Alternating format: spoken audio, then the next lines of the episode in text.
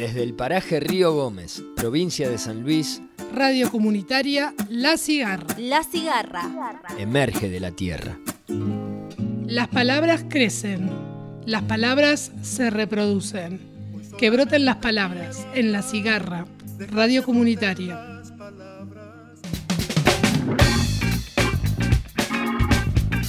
Bienvenidas, bienvenidos. Estamos en el segundo podcast de Que broten las palabras aquí en Radio Comunitaria La Cigarra y ya aflojando, relajando un poco los músculos y la mandíbula después del primero, creciendo de a poco, tengo el agrado de compartir la intro acá con Belén Sosa que me acompaña en la mesa. Muy buenas tardes, Pablito. Muy buenas tardes a toda la audiencia. Desde Río Gómez, empezando el otoño, con calorcito, con fresquito también, después de altas llovidas. Estamos muy bien. Alta llovida, sí, ahí en, en uno, con unos vecinos estamos haciendo el registro de lluvias y parece que no pasaron ni tres meses y ya estamos superando la media anual. Así que nos espera un año con bastante agua en los ríos, en las napas y bueno, se ve en, en el vergel que es el monte. Una tristeza no bancarme el río con, estos, con estas frescas. Y bueno, de a poco hay que ir curtiéndose. Dicen, igual dicen que el agua fría es saludable. Es así que saludable. por ahí uno es uno quien tiene que acostumbrarse a, a lo que tiene. Entonces, segundo podcast. Segundo Pablito. podcast. ¿Cómo sentiste el primero? Hermoso. ¿Tuviste alguna repercusión, alguna respuesta? Eh, muchos familiares escuchando ahí atentos y esperando el aire prontamente. Sí. Mientras tanto, le vamos recordando a la gente, bueno, que pueden compartir este podcast por redes sociales, ayudar a quienes tal vez no están acostumbrados al uso de, de Spotify, al uso de otras redes para escuchar vía online este programa que está siendo grabado y que pueden escuchar las veces que quieran, pueden retroceder si no, si no entendieron bien algo, quieren buscar de vuelta una información. Eh, y compartamos que esta es la manera que tenemos de, de abrirnos a ustedes, de empezar a funcionar mientras va instalándose la antena para transmitir por FM. Recordarles que estamos en redes sociales como Facebook e Instagram, Radio La Cigarra. La cigarra radio comunitaria. Y bueno, segundo podcast y nos agarra en otra fecha especial importante que tiene marzo, que es el 24. Tenemos unas entrevistas y algunas novedades acerca de lo que va a ser este año en particular, una fecha tan importante que, que nos convoca y que por suerte va creciendo en San Francisco, por lo menos desde que he llegado hasta acá, ve que hay intenciones de que cada año sea más relevante. ¿Qué tenemos este año, Pablito, en, en San Francisco? ¿Se sabe? Y en San Francisco vamos a tener ahí un par de actos que se van a hacer el mismo miércoles, miércoles de esta semana, a los que están invitados en la plaza principal Pringles. Y parece que hay un proyecto de ordenanza ahí. Nuestro compañero Carlos Camargo va a estar contándonos un poco más de eso. Y bueno, tenemos también toda la información de noticias locales, provinciales y nacionales. Y por supuesto eh, tenemos un poco de, de arte, un poco de textos, de poesía, de cuentos para compartirles en este podcast. Así que les recomiendo que lo escuchen de punta a punta. Eh, bueno, ¿les parece que arranquemos con toda esta info que nos trae este podcast conmemorando este 24 de marzo? Perfecto, entonces arrancamos con los títulos en Radio La Cigarra. Sonido del monte. Eh, impuesto a las ganancias. El nuevo piso será de 150 mil pesos y se aplicará de modo retroactivo a enero 2021. Además, el medio aguinaldo de junio y diciembre quedará exento de este impuesto para remuneraciones de hasta 150 mil pesos. 1.267.000 trabajadores y jubilados dejarán de pagar ganancias. Eh, es un viejo pedido ¿no? desde hace muchísimos años de la clase trabajadora, fundamentalmente de los jubilados, ¿no? que viene a, percibir, eh, este, y siempre con lo que nosotros sosteníamos, mm, por lo menos las clases trabajadoras, los sindicatos, que el impuesto a las ganancias no es un impuesto. Así que esto es una gran noticia para un montón de, de jubilados que se van a ver beneficiados con este piso de 150 mil pesos. Fue aprobado el registro de inacción judicial en denuncias de violencia de género. El registro de jueces y juezas por deficiencia en la actuación en causas de violencia de género tiene por objeto ponerle fin a la justicia patriarcal. comenzó el juicio oral al falso abogado D'Alessio por intento de extorsión y espionaje. Las pasos se realizarán el 8 de agosto y los comicios serán el 24 de octubre. Tendremos elecciones este año, luego de la post-pandemia o durante la pandemia.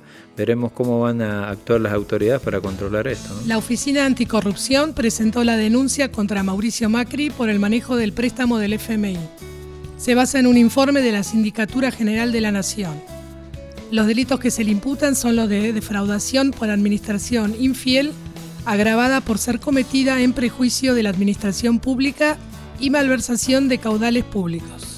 El diputado nacional por Río Negro, Martín Soria, fue designado ministro de Justicia y expresó su voluntad de terminar con Lofer o guerra judicial y desarmar la mesa judicial que funcionaba en el despacho de Macri. Parques Nacionales incorporó sillas de ruedas adaptadas para senderismo en zonas agrestes. Se repartirán en distintos parques nacionales, entre ellos Sierra de las Quijadas en San Luis. La vicepresidenta de la Nación, Cristina Fernández, renunció a su sueldo luego de que se le restituyera su pensión como expresidenta de la Nación y también a su eximisión de pagar impuestos a la ganancia. Esta semana el país se vio atravesado por el secuestro de una niña en el conurbano bonaurense, quien fue rescatada a los tres días, luego de activar el protocolo Alerta Sofía. El hecho dejó en evidencia, para quienes aún no estaban enterados, la problemática social de niñeces en situación de calle y la desidia policial a la hora de tomar denuncias por desaparición de personas. La comisaría no quería tomarle la denuncia a la madre de la niña hasta pasadas las 24 horas, a pesar de que las cámaras de seguridad muestran claramente que se trató de un secuestro. Noticias provinciales. Se suman nuevas vías para registrarse voluntariamente para vacunarse contra el COVID-19. Además del formulario, lo encontrás en la web www.sanluis.gov.ar. Los interesados pueden hacerlo a través del 2664 452 000 o directamente al 911. Reconocimiento a un histórico reclamo. Nación pagará la deuda a San Luis. La provincia trabaja en el lanzamiento de un sitio web llamado Góndola San Luis para productores de la provincia puedan comunicarse con sus clientes. Esperan ponerlo en funcionamiento en abril este proyecto nace a raíz de la suspensión de las ferias debido a la pandemia. La provincia firma el Acuerdo Federal para una Argentina unida contra la violencia de género. Dentro de las medidas a tomar se destaca integrar el Consejo Federal para la Prevención y el Abordaje de Femicidios, Travesticidios y Transfemicidios. Adherir al Sistema Único de Registro de Denuncias por Violencia de Género, creado por el Ministerio de Seguridad de la Nación. Adherir al Sistema Integrado de casos de violencia por motivos de género, creado por resolución del Ministerio de las Mujeres, Géneros y Diversidad. Promover que el Poder Judicial de cada provincia avance con las transformaciones necesarias para la incorporación de las perspectivas de género. Estas son algunas de las medidas, existen muchas más. Brindan espacios de contención a víctimas de violencia. Desde la Secretaría de la Mujer, Diversidad e Igualdad se crearon y pusieron en funcionamiento a través del programa Asistencia Inmediata a Mujeres y Diversidades, los dispositivos grupales de contención psicosocioterapéutico. Dichos espacios funcionan actualmente en la ciudad de San Luis, Villa Mercedes y Merlo y están dirigidos a mujeres y disidencias que han o están atravesando situaciones de violencia por razones de género. Si vos, un familiar o alguien cercano está viviendo una situación de violencia, denuncia 144 asesoramiento y contención, al 911 urgencias y guardia las 24 horas al 266 513 5463. Repetimos, 266 513 5463. Alberto Rodríguez A y Cato Podis anunciaron una batería de obras para la provincia. Además de la autovía Circunvalación y el nuevo acueducto La Florida 2, se construirán centros de desarrollo infantil, de rehabilitación de consumos y desagües pluviales, entre otras. San Luis acordó con Nación la construcción de 1.200 viviendas en la provincia. Un águila mora, un carancho, dos zorros, cinco jilgueros y seis picahuesos volvieron a vivir en su hábitat natural, luego de ser asistidos y recuperados en el Centro de Conservación de Vida Silvestre, ubicado en la Florida. La liberación a cargo de la Secretaría de Medio Ambiente y Parques se realizó en la Reserva Natural Mogote Bayo en Villa de Merlo. Noticias locales. El intendente Jeremías Vivas anunció un aumento del 40% para los empleados municipales, adheriéndose de esta manera al aumento otorgado por el gobernador a empleados públicos de la provincia. Una buena, excelente noticia para los compañeros y compañeras y compañeros del municipio, teniendo en cuenta que eh, no se había dado por aludido una propuesta que había hecho el concejal Manso de dar una ayuda en lo inmediato en el mes de diciembre. Y esto eh, pone en justicia un aumento de larga data también que tenían los compañeros y compañeras del municipio de San Francisco para mejorar obviamente su calidad de vida. Es una muy buena noticia para nuestro pueblo. El lunes 15 se realizó en el paraje una reunión con la policía local. Este lunes 15, como bien decís Marisa, se realizó una reunión con el comisario de la comisaría 26 de, San Francisco, eh, el oficial Moyano, en un intento de aproximación con la seguridad para todos los parajes, de acuerdo a lo que manifestó en esa reunión, eh, y de alguna manera también para preguntar a, los vecinos eh, cuáles son las inquietudes que tenemos todos los vecinos de los parajes aledaños y alejados a San Francisco del Monte de Oro.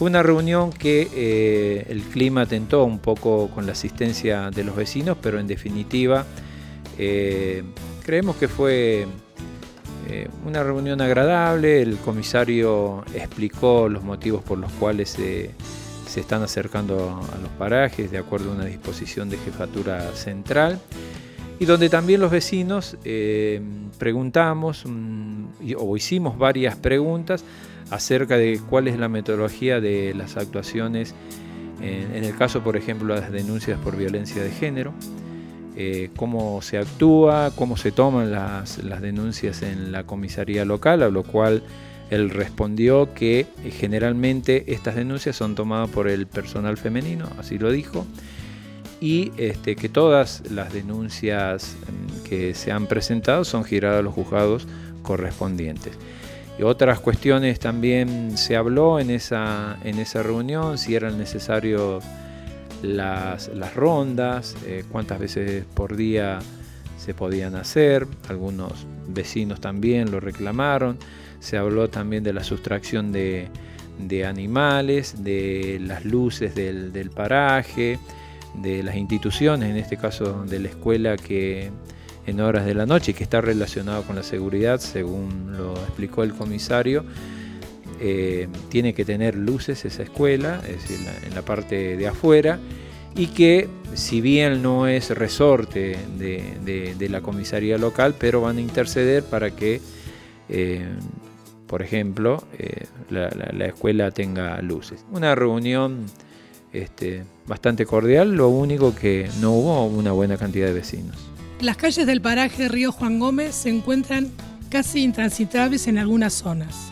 Sí, por estos días hay situaciones que esta pandemia no lo permite a la población de San Francisco movilizarse para reclamar directamente al gobierno. Pero en esto hay que hacer aclaraciones. Primero que es un municipio que no tiene un parque automotor en condiciones para reparar y que eh, generalmente tiene que recurrir al distrito número 5 de vialidad provincial y que en estos momentos por la gran cantidad de lluvias que, ha caído en, nuestra zona y, es una generalidad en toda la, provincia, han destrozado, digamos, esta lluvia en las calles. Pero esto empeora la situación de la, como estaban con anterioridad de las calles y por supuesto la falta de mantenimiento. La gran humedad también produce que toda la maleza que hay al costado de, de las veredas y lugares que no se han mantenido directamente por eh, falta de personal, falta de herramientas.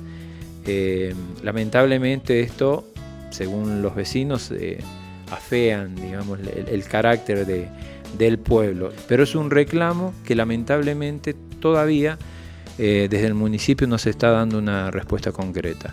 Así que esperemos en esta semana, de acuerdo a lo que dijo el secretario de Obras y Servicios Públicos en un medio colega, a partir de eh, la próxima semana estarían eh, intentando solucionar. Tenemos una gran cantidad de arterias de, de, ripio que no tienen mantenimiento y la compactación que se requiere para estos casos. ¿Cómo se encuentra el inconveniente que tenía el pueblo con el agua?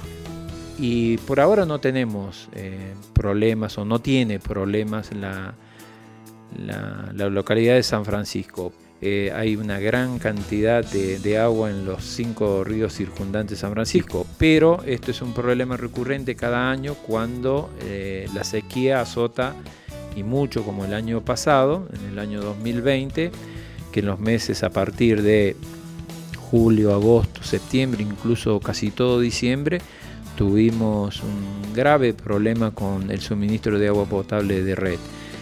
Pero en tanto y en cuanto no se hagan las obras que están prometidas y comprometidas por el intendente local y por el interventor de la Asociación de Agua Potable, que primero se dijo que eran 60 millones, hoy estuvimos haciendo contacto con la gerente operativa de, Canales y quien es la encargada de la venta de agua cruda de San Luis Agua, Sociedad del Estado, la obra dice que eh, vale, eh, vale, mejor dicho, es una obra que tiene un costo de 120 millones de pesos, por lo cual este municipio no está en condiciones de afrontar y tiene que pedir ayuda al presupuesto Necesita provincial. aporte provincial. Exactamente. Seguimos con que broten las palabras. La cigarra emerge de la tierra. Que no me mientan. Detrás de mí esperé el fin. Que no me mientan. Detrás de mí están los recuerdos. La simple alegría de vivir libre. Detrás de mí quedó un mundo que ya no me pertenece. Me miro los pies, están atados. Me miro las manos, están atadas. Me miro el cuerpo, está guardado entre paredes. Me miro el alma, está presa. Me miro, Simplemente me miro y a veces no me reconozco. Entonces vuelvo a mirarme. Los pies están atados, las manos y están atadas, el cuerpo y está preso. Pero el alma, ay, el alma, no puede quedarse así. La dejo ir, correr, buscar lo que aún queda de mí misma hacer un mundo con retazos y entonces río, porque aún puedo sentirme viva. Ana María Ponce, Puntana desaparecida, poema escrito en la ex ESMA.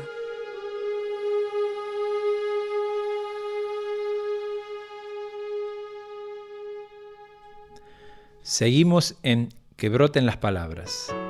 Este 24 de marzo se conmemoran los 45 años de la dictadura militar ocurrida en 1976 y eh, en San Francisco del Monte de Oro se presentará una ordenanza referida a la fecha para que el espacio que está ubicado en Plaza Pringle sea declarado como un espacio por la memoria, verdad y justicia. Es una ordenanza que fue presentada por vecinos y vecinas, asociaciones sociales, vecinos autoconvocados y eh, por radio comunitaria La Cigarra. Es una ordenanza que consta de ocho artículos y eh, esperemos que esta ordenanza pueda ser eh, promulgada teniendo en cuenta que en la localidad de San Francisco aún el periodo de sesiones ordinarias no se ha abierto.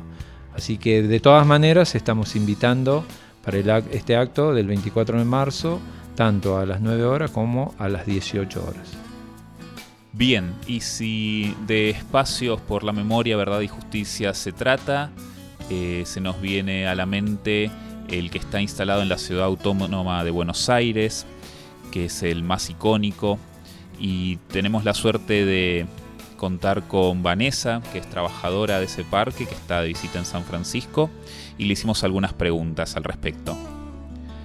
Vanessa, ¿cómo surge y cómo es el Parque de la Memoria que está en la ciudad autónoma de Buenos Aires? Bueno, este espacio existe gracias a la iniciativa de los organismos de derechos humanos que en el año 97, en pleno contexto de impunidad, con la vigencia de las leyes de obediencia de vida y punto final, deciden exigirle al Estado que exista perdón, eh, un espacio donde recordar a las víctimas eh, detenidas, desaparecidos y desaparecidos, eh, y asesinados y asesinadas de la última dictadura militar. Esto es en el año 97, en el, en el año 98 este proyecto es aprobado mediante la sanción de la ley 46, una legislatura porteña muy nueva, y a partir de ahí se empieza a hacer todo un trabajo de reconstrucción eh, de los listados que había en diferentes organismos de derechos humanos y organismos oficiales como ser eh, el Fondo Documental CONADEP, la Secretaría de Derechos Humanos, el equipo de antropología forense, y se empieza a construir el listado que después va a estar eh, inscrito en el monumento. Al parque también lo acompañan una serie de esculturas, para eso se hizo un concurso internacional, que se presentaron más de 600 proyectos, quedaron seleccionados solamente algunos de esos 600 proyectos, y el lenguaje contemporáneo, eh, del arte contemporáneo, perdón, eh, es el lenguaje que, que eligió este espacio para dialogar permanentemente, eh, no solamente con el público, sino que también estas esculturas dialogan permanentemente con el monumento y con el río de la Plata. Me olvidé decir algo importante, que es que este espacio existe, eh, está ubicado, quiero decir, a orillas del río de la Plata, adyacente a Ciudad Universitaria, esto es Costanera Norte, y es un espacio público abierto. También dentro del parque vamos a encontrar la Sala País, presente ahora y siempre, que es una consigna de los organismos de derechos humanos.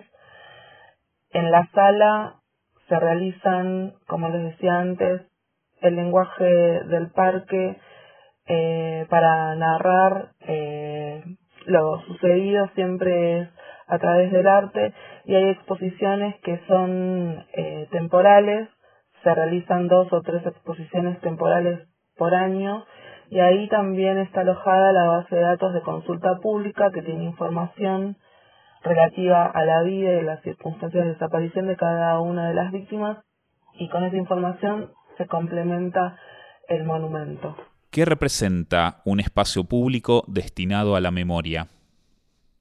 Lo que se me viene primero a la cabeza que estos espacios eh, de memoria y reflexión son un gran paso, eh, en muchos casos la, recuperar un centro clandestino de detención eh, y convertirlo en un espacio de memoria. Eh, son de alguna forma batallas ganadas a través de la mano de los organismos de derechos humanos que siempre exigieron al Estado verdad, memoria y justicia y también nos marcaron un camino a nivel social y dan cuenta de todo un proceso de lucha eh, de los organismos y también de la sociedad en su conjunto, no solamente para la Argentina, sino también a nivel regional, eh, en, temas de memoria. Argentina es un ejemplo para la región y estos espacios son necesarios, ¿no? También eh, en todo el territorio porque son los que dan cuenta lo que ocurrió eh, a través de, su recuperación, de las actividades que allí se, se realicen, que por lo general son actividades educativas, no solamente eh, narran lo que ocurrió, sino que muchas veces estos espacios eh, tienen, trabajan con escuelas primarias y secundarias y con el público en general, como es el caso del Parque de la Memoria, no solamente hay una transmisión oral, sino que también eh, no, no en el caso del parque, sino de otros sitios de memoria que funcionaron como centros clandestinos, son la huella del horror y a su vez también hoy son una son una prueba tangible de, de lo ocurrido y son prueba judicial. Entonces me parece que conservar estos lugares, eh, recuperar estos espacios eh, a nivel territorial es sumamente importante eh, para, para contar nuestra historia, para entender nuestro presente y poder proyectar un futuro. En San Francisco del Monte Oro se presentó para este año un proyecto de ordenanza para declarar un espacio de la plaza principal para que sea también un espacio de memoria. ¿Qué opinas de la creación de espacios así en todo el país, en especial en los pueblos, en los lugares que no son céntricos? Bueno, creo que terminé respondiendo esta pregunta un poco con la pregunta anterior, pero puntualmente hablando de San Francisco del Monte de Oro, si bien acá no hubo centros clandestinos de detención, eh, que este 24 se destine un espacio, creo que es de la Plaza Pringles, si no me equivoco, eh, a la memoria es sumamente importante porque es la plaza la plaza principal eh, por donde todo el pueblo pasa y poder eh, hacernos preguntas y reflexionar al respecto de quiénes eran estas personas, por qué hay un cartel acá eh, y cuestionarnos cosas que suelen pasar con, con algunos memoriales, monumentos a través de los años, poder reflexionar y, y preguntarnos quiénes eran estas personas que, desaparecieron, por qué, por qué eh, nuestra sociedad fue eh, permitió que esto ocurriera, cuáles fueron las circunstancias que se dieron para que tantos jóvenes, eh, hombres y mujeres, eh, estudiantes y trabajadores fueran desaparecidos, que pensaban cuáles eran sus ideales, por qué luchaban, llenarnos de preguntas eh, es necesario y estos lugares son los lugares que habilitan a todos esos cuestionamientos y a esas reflexiones para poder construir eh, nuestro presente, nuestro poder proyectar un, futuro eh, y revisar nuestras prácticas, ¿no? Y también reivindicar eh, nuestras luchas. ¿Qué significa para vos este 24 de marzo? ¿Cómo lo percibís en un contexto de pandemia que estamos atravesando? ¿Qué representa para mí el 24? ¿Qué pregunta? Eh, creo que las consignas de los organismos de derechos humanos son clave en esto y sintetizan muchísimo eh, lo, lo que representa el 24 de marzo, que memoria, verdad y justicia. También nunca más eh, todas estas consignas de los organismos creo que condensan todo todo el sentido para mí en lo particular en lo personal eh, no solamente es una fecha emblemática a nivel eh, político y social sino también que es de reflexión y recuerdo no como reivindicar esta fecha también en, en, el recuerdo de esas personas y en, en repensar eh, sus luchas y reivindicar eh, esa, esa, esa lucha que tuvieron los detenidos desaparecidos y desaparecidas de, de nuestro país. Para mí es una fecha de mucha militancia y compromiso en donde reanudo mi compromiso militante y mi hermano con, con, con el pueblo, digamos, en la calle. Este 24 va a ser muy particular, igual que lo fue el año pasado, que no va a haber marcha, pero me sumo eh, a las redes, a, a, la convocatoria de los organismos de derechos humanos, eh, como lo hice el año pasado, este año también, eh, la reivindicación de este año es sembrar memoria. Eh, también tiene que ver con lo que está ocurriendo en nuestro país, que se está prendiendo fuego todo. Eh, y bueno, siempre los organismos están como ahí marcándonos a nivel social un camino. Así que ya estoy germinando mis plantas nativas eh, y buscando un lugar donde, donde plantarlas. Así que así va a ser mi 24 de marzo. Desde Radio Comunitaria La Cigarra apoyamos y celebramos las iniciativas que llevan a poner en cuerpo y en espacio físico la memoria para que no sea solo un concepto en la palabra. Y también nos sumamos a esta iniciativa de los principales organismos de derechos humanos para sembrar memoria. Esto lo vamos a hacer en un acto esta semana, el miércoles, que es 24 de marzo. Eh, va a haber dos actos en San Francisco del Monte de Oro, en su plaza principal, la Plaza Pringles. A las 9 de la mañana se va a realizar el acto oficial de la municipalidad y a las 6 de la tarde va a haber otro acto convocado por vecinos, también con la participación de Radio Comunitaria La Cigarra y con el apoyo también del municipio de San Francisco del Monte de Oro, en el cual se van a colocar unas baldosas conmemorativas en el sector que va a ser declarado de espacio de la memoria y vamos a sembrar también, a colocar unos árboles en símbolo de que la memoria va a estar ahí siempre presente. La cigarra, haciendo ruido. La historia de los otros. Contaron los más viejos de los viejos que poblaron estas tierras que los más grandes dioses, los que nacieron el mundo, no se pensaban parejo todos. O sea que no tenían el mismo pensamiento, sino que cada quien tenía su propio pensamiento, y entre ellos se respetaban y escuchaban.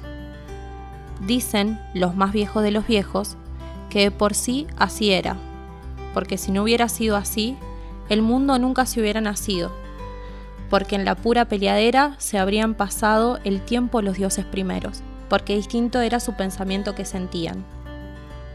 Dicen los más viejos de los viejos que por eso el mundo salió con muchos colores y formas, tanto como pensamientos había en los más grandes dioses, los más primeros.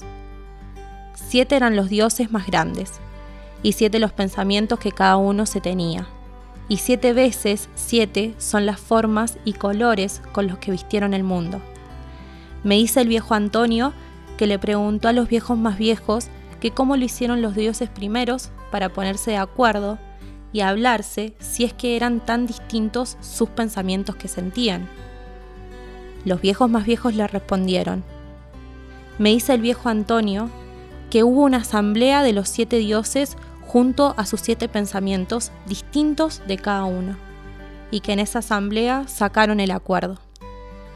Dice el viejo Antonio que dijeron los viejos más viejos que esa asamblea de los dioses primeros, los que nacieron en el mundo, fue mucho tiempo antes del ayer, que mero fue en el tiempo en que no había todavía tiempo, y dijeron que en esa asamblea cada uno de los dioses primeros dijo su palabra y todos dijeron, mi pensamiento que siento es diferente al de los otros.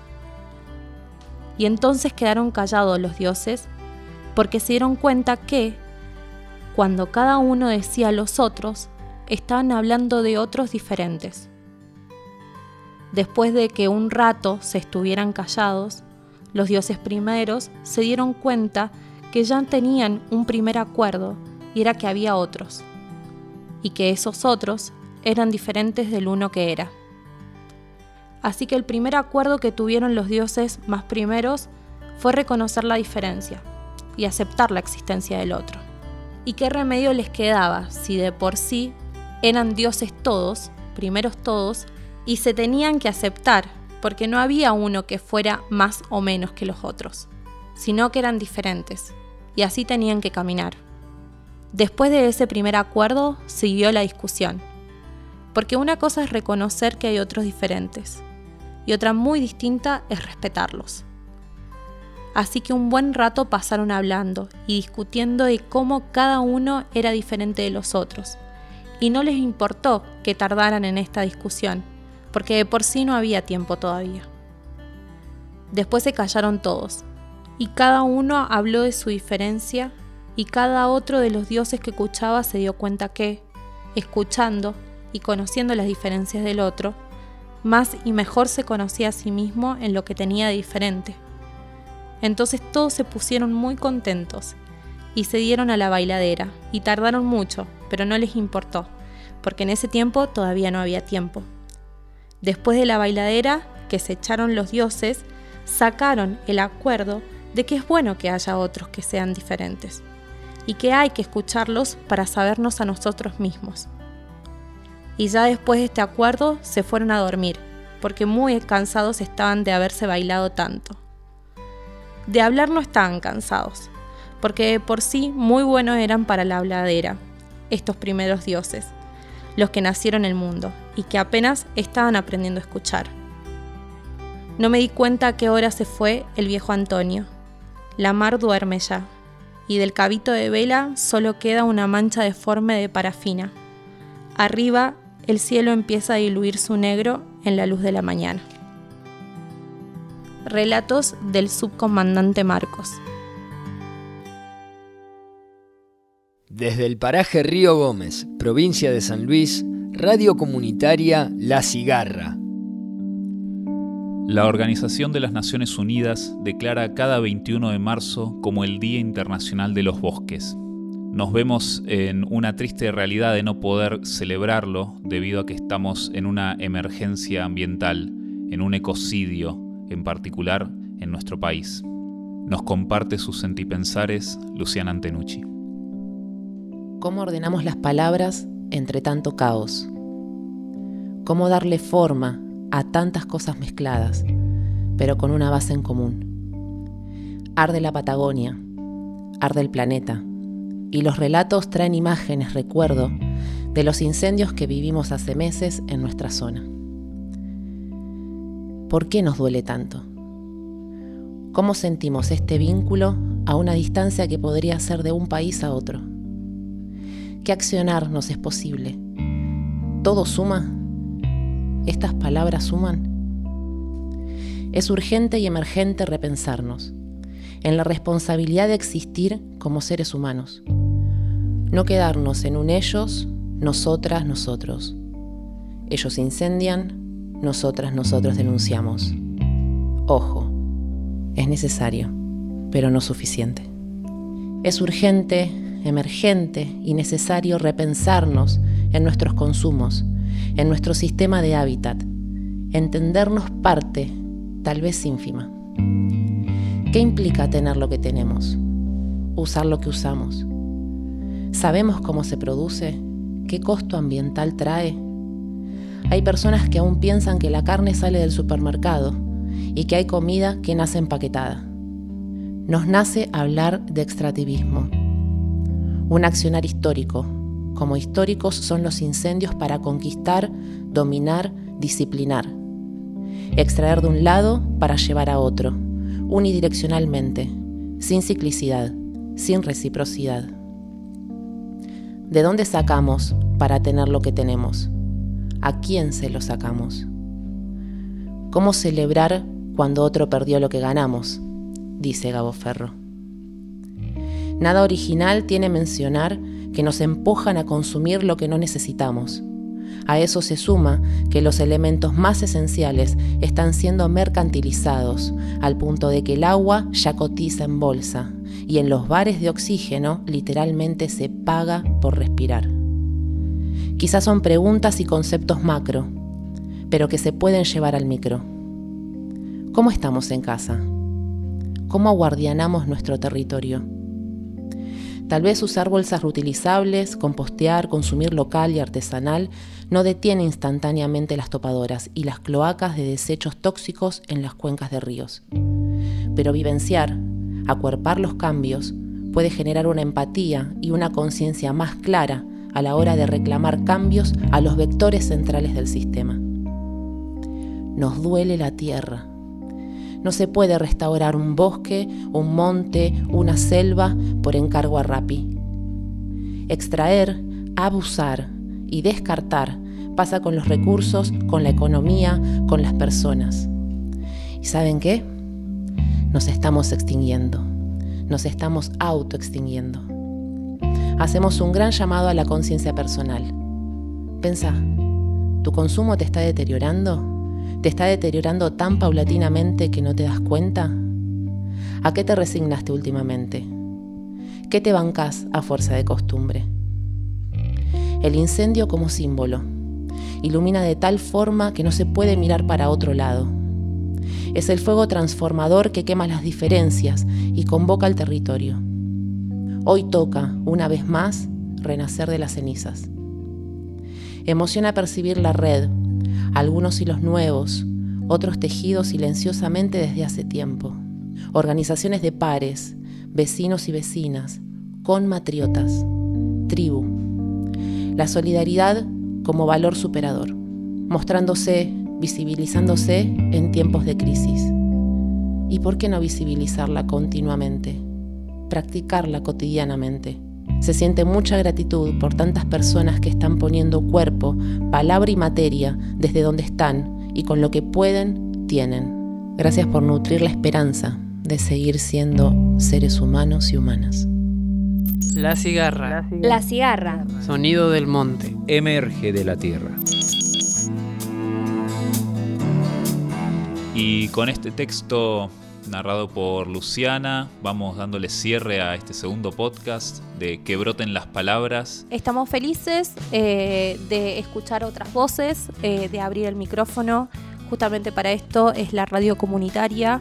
Vamos dándole cierre a este segundo podcast. Que broten las palabras en Radio La Cigarra, radio comunitaria. Nos pueden seguir en las redes sociales, estamos en Facebook, en Instagram, pueden dejarnos sus comentarios, opiniones, qué tienen ganas de que traigamos en el podcast número 3 que estará siendo producido y grabado en las próximas semanas. Nos gusta que se conecten con nosotros y que se acerquen porque justamente los micrófonos están abiertos y queremos que las palabras sigan brotando. Hasta la próxima. Las palabras fluyen, las palabras dicen. Que broten las palabras en la cigarra radio comunitaria. La cigarra, haciendo ruido. La cigarra hace ruido también en las redes. Búscanos en Instagram, arroba lacigarra.radio y en Facebook como La Cigarra Radio Comunitaria.